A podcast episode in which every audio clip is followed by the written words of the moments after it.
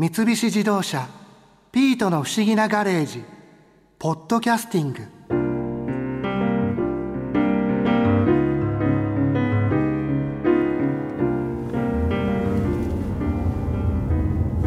新一楽しかったわねさくらんぼ狩り。はい山梨まで来てよかったです。今度は二人っきりで来ましょう。その時はもちろんお泊まりでね。さくらんぼみたいな甘い夜を過ごしましょう。あのマリアさん。ふふふ大丈夫。博士は寝てるわ。ちょっとやめてもらえますかね。この車にはカオルちゃんと私も乗ってるんで。ところでしんいちさん今日さくらんぼ狩りした大沢農園の大沢澄人さんとお話ししたんですよね。カオルちゃんなんて高いスルースキル。役所さんこの二人のイチャイチャに毎回突っ込んでたら疲れちゃいますよ。あははすいません。あそうなんです。大沢さんにさくらんぼのこといろいろ教えてもらったんですよ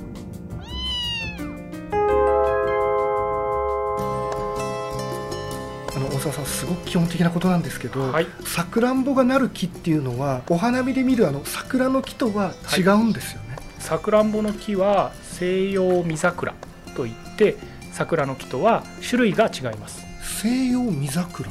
さくらんぼのような大きい実がつく桜のことを西洋見桜と言います。普通の桜もちっちゃい実がつきます。でもそれはさくらんぼとして食べられるわけではないわけなんですよね。はい。普通の桜も実も食べられるんですけれどもすごく小さいし美味しくないです。え見た目は僕たちが知ってるあのさくらんぼのなんかちっちゃい感じなんですか？ちっちゃくて黒っぽい感じの実がつきます。あ黒なんです赤じゃなくて、はい。西洋見桜っていうそのさくらんぼがなる木っていうのは、はい。西洋ってつくっていうかもともと海外から入ってきた木になるんですか？そうですね。あの中央アジアとかあちらの方から中国を渡って日本に伝わったっていう話を聞いています。で西洋見桜のことを応答と言いますけどもさくらんぼは通称です。応答はい。桜に桃と書いて応答。じゃあ僕たちはあのさくらんぼって言ってるのは、はい。あれは通称なんですね。そうですね。へえ。僕たちが知ってるその桜とは結構違うんですか見た目でそうですね。見た目は同じような肌の色とか葉っぱとか同じような感じなんですけれども花の色がね西洋見桜さくらんぼの花は真っ白な花が咲きます白い花が咲くんですね。はいそうですそのさくらんぼの実っていうのはその西洋見桜にはこう毎年自然にこう実をつけていくんですか？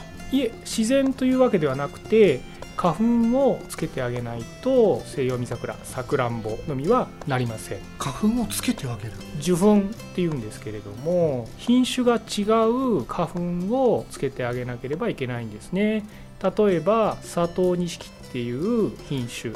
なんとなく聞いたことありますはい、はい。その品種には高砂の花粉や、まあ、違う品種の花粉をつけてあげないと実がつかないんですね。え同じ品種の花粉をつけるんじゃないんですか？そうなんですよ。それだと実がつかないものが多いんです、不思議ですね。そうですね。それをあの自家不和合性とちょっと難しい言葉ですけども、言うんですけれども。自家不和合性。はい。自分の字に「えー、家」は家ですね。で「不」は、えー不思議の不そうですね「はい。不」えー和合はえー平和の和に合うという字ですね。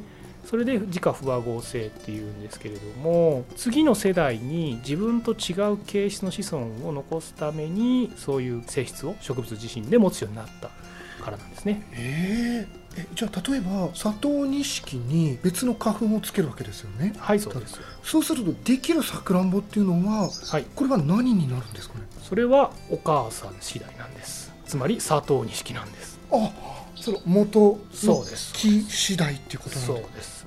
例えば高砂の木花に佐藤錦のこの花粉をつけた場合はこれは高砂です。おーなんか不思議ですね。そうですね。でもそのできた種ができますよね。当然ね。その種は今度新しい品種です。なぜかっていうと高砂と佐藤錦の掛け合わせの品種になるからです。あのさくらんぼを食べて中に入ってる種。例種です。はいえばあの種をはい。植えたらさくらんぼってできたりするものなの、はい。すごく確率は低いんですけれども 発芽する可能性はあります。あそこからその木になってっていうことになるんですか？なります。え？ー実際にうちでもさくらんぼ狩りしたお客様が捨てた種から伸びてきたのは木が大きくなったっていうことが実際にあります。はあ、なんかやっぱりさくらんぼって聞くと、やっぱり山形のイメージがすごい強いんですけども、はい山梨でもはい。さくらんぼっていうのは結構こう作ることができるんですか、そうですね。全国の1位は山形県で7割から7割5分くらいが山形県です。次が北海道なんですね。あ北海道なんはいですね、そうです。その後に山梨県と青森県が並んでくるくらいの感じです。やっぱり北の方でしかさくらんぼっていうのは作れないんですかね？そうです。あの冷涼作物なんて言われますけども涼しいところで作れる果物がさくらんぼなんですね。これ例えば山形であったり山梨北海道って場所によってさくらんぼの作れる品種っていうのは変わってくるんですか？やっぱりあの場所によってですね生産されている品種が変わってきたりします。例えば山形県では先ほどから出ている佐藤錦という品種が本当に多いですね。山梨県では佐藤錦よりも早く出荷できる高砂という品種が多く栽培されています。で今度北海道に行くと北高北の光と書く。はい北の光。はい。っていう品種この辺では山梨ではほとんど作られてませんけどもそういう品種が多く栽培されていると聞きます。それはやっぱりその場所の気温であったり環境によって変わってくるっていうことなんですか？そうですね。その土地その土地に適した品種をたくさん作っているということですね。ちなみにあのここの大沢農園さんでははい。さくらんぼ、まあ、いろんな品種があるんですよね作られてるのがはい全部で10品種くらい作ってますけども先ほどから出てる佐藤錦高砂あと紅秀峰っていう品種を主に作ってます。この3種類がメインというか。はいそうです。あのさっきさくらんぼ狩りして結構いろいろ食べてたんですけど、はい。正直どれがどの品種ってあんまり意識して食べてなくてはい。あのもう一回これはこういう品種だって教えてもらってから食べてみてもいいですか？はい。じゃあ今度は品種を意識して召し上がってみてください。はい。でまずはえー代表的なさくらんぼである佐藤錦からどうぞ召し上がってください。佐藤錦。はい。い。ただきます。うん。美味しい。甘みがちょっと強いというか甘いですね。そうですね。やっぱり佐藤錦は糖度の高いさくらんぼですのでうん。すごく甘いと思います。あとみずみずしいですね。そうですね。やっぱり果肉の柔らかさとかねうん。そういうところも美味しいところだと思います。じゃあ次は、はい。えー山梨県でたくさん作られている高砂という品種。こちら召し上がってみてください。はい。ちょっと身が小ぶりになるんですね。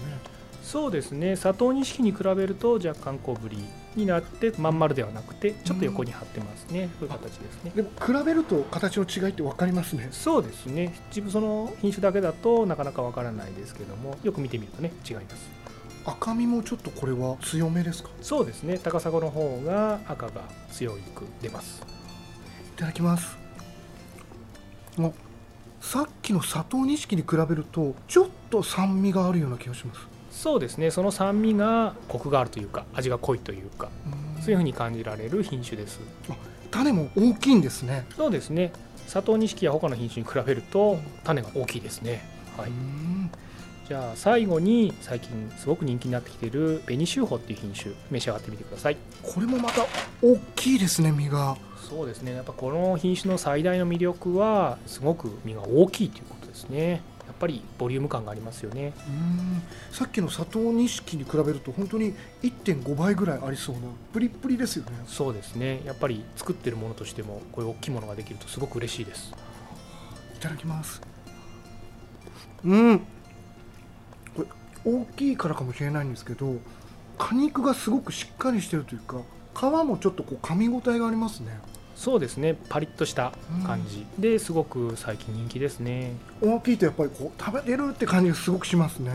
そうですね。さくらんぼ狩りに来ていただいたお客様もこれ食べてるとお腹いっぱいになるっていうふうに言われます。あでもなんかこうやってちゃんと食べ比べしてみると僕そんなにさくらんぼ食べる方ではないんですけど僕でもちょっとした違いって分かるものなんですね。そうですね。意識して食べてみると結構違いますよねこうさくらんぼ狩りするときに美味しいさくらんぼの見分け方みたいなものってあるんですか？はい。やっぱり日当たりがいいところになっているさくらんぼが美味しいので木の低いところよりも高いところになっているさくらんぼそして日当たりがいいところを探してもらうと美味しいさくらんぼを見つけられます。少し高いところにあるさくらんぼ。そうですね。はい太陽の光をいっぱい浴びてるっていうことですか？そうですね。浴びてると色も真っ赤になってきますしね。ですんで赤くて大きいやつがそういう日当たりがいいところで見つかると思います。やっぱりあとはその実の大きさであったり色もその濃い赤がついてる方がやっぱり熟してるっていうこともあるんですか？そうですね、えー色は濃い方がいいですね。その例えば取ってから桜もそれからまた熟していくっていうことはないんですかね？はいさくらんぼはりんごのようにえー追熟していくということはありません。ですんで取りたてが一番美味しいです。追熟っていうのは追いかける熟すっていうことですか？はいそうですね。追いかけて熟すということです。ああじゃあ本当にその取りたてが一番美味しい状態なんですね。そうですね。やっぱりそれがさくらんぼ狩りの醍醐味だと思います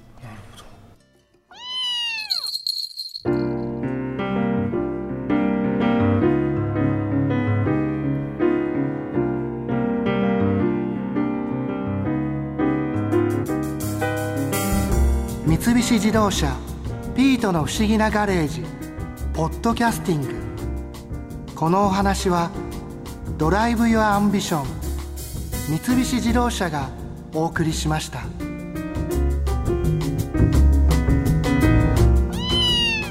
ここで耳寄りなお知らせです。